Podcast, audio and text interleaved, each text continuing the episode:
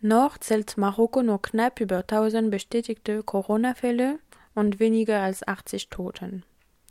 Die tatsächlichen Infizierten und Verstorbenen sind wahrscheinlich deutlich mehr, aber trotzdem hat die Epidemie Marokko noch nicht so stark erreicht wie derzeit Italien, Spanien oder Frankreich zum Beispiel.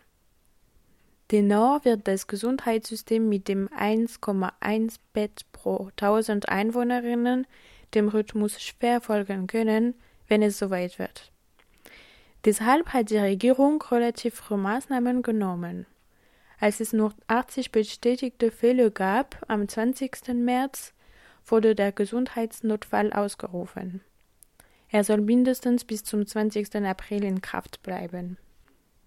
Mitte März setzte auch Marokko die Verbindungen zu den wichtigsten Zentren der Epidemie in Europa und dann zu etwas 20 anderen Ländern aus, um die Verbreitung des Coronavirus zu vermeiden oder verlangsamen. Damit verliert das Land seine Touristinnen. Mimoun Hilali war vor seiner Rente in der Hochschule für Tourismus in Tanger. Derzeit ist er bei ihm in Tanger eingesperrt, die Ausgangssperre trat ebenfalls Mitte März in Marokko in Kraft. Eh Tanger zurzeit ist hm, ruhig. Alle sind zu Hause eingesperrt. Es ist komisch, die leeren Straßen zu sehen. Ab und zu fährt ein Auto oder läuft eine Person vorbei. Wenn man sich die leeren Straßen anguckt, kann man sich vorstellen, dass auch die Hotels leer sind, und zwar doppelt keine Menschen und kein Einkommen. Die Fachmenschen gehen davon aus, dass in 2020 39 Prozent weniger Menschen nach Marokko einreisen werden als 2019. Und auch bei den Übernachtungen verringert es sich um 32 Prozent. Marokko, das sind ja 13 Millionen Touristen im Jahr 2019 und 25 Millionen Übernachtungen. Es wird auf jeden Fall einen Rückgang geben, aber alles hängt davon ab, wann die Pandemie aufhört. Wenn sie nach Juni aufhört, wird es echt schwierig sein. Wenn sie Ende April oder Anfang Mai stoppt, werden die Leute wieder mit Buchungen anfangen. Das ist ganz normal. Meiner Meinung nach wird die Ausgangssperre die Menschen dazu ermuntern, nach diesem erzwungenen Winterschlaf rauszugehen. Während wir auf das Ende dieses Winterschlafs warten, ist der totale Stopp des Tourismus ein harter Schlag für Marokko. Allein im März verlor das Land mehr als 100.000 Touristinnen. Tausende von Menschen leben aber davon.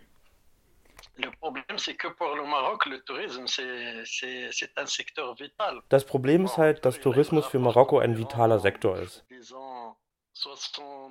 Er bringt ca. 79 Milliarden Dirham pro Jahr, was 700 Milliarden Euro macht, und lässt zwischen 600 und 700.000 Menschen arbeiten, durch direkte oder indirekte Jobs. Dazu gibt es auch noch, was man im Tourismusjargon induzierte Beschäftigung nennt. Das sind die illegalen Reiseführer, die Verkäufer mit einem kleinen Rollwagen, die Kiosken auf Plätzen, die Souvenirs verkaufen. Es ist eine ganze Welt, die durch den Tourismus auch lebt. Wir werden uns dessen bewusst, dass es eine Krise ohnegleichen ist. Weil die Krise vom Jahr mit den Golfkriegen 91 und 2003 sowie 2008 die internationale Finanzkrise. Da war der nationale Tourismus als Ersatzrad dabei. Aber jetzt, weder die nationalen noch die internationalen können raus. Während der vergangenen Krisen konnten die marokkanischen Touristen dank Rabatten den touristischen Sektor wenigstens unterstützen.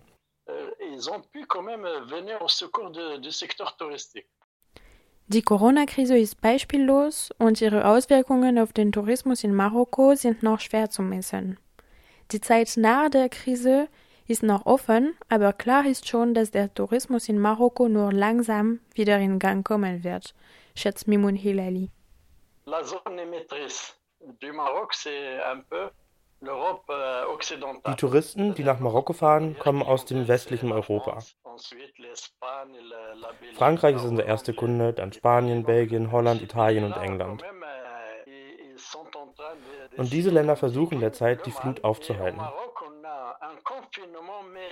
In Marokko hat man eine totale, obligatorische Ausgangssperre. Es ist nicht ganz ein Belagerungszustand, aber fast. Sobald die Krankheit zurückgehen wird, wird es meiner Meinung nach sicher Verfahren geben, um zu bestimmen, wer reisen darf und wer nicht. Mit den wissenschaftlichen Fortschritten wird es wieder anfangen, aber nicht wie in der Vergangenheit. Ich will auch sagen, wenn Marokko es schafft, die Krankheit innerhalb des Landes einzudämmen, werden wir nicht den gleichen Touristenstrom haben wie zuvor, denn die Menschen werden noch Angst haben. Und ich glaube, dass es seitens der Gastwirte schon Versuche geben wird, die Marokkaner wieder aus dem Haus zu locken, damit sie ihre laufenden Kosten wie Strom und Instandhaltung zahlen können.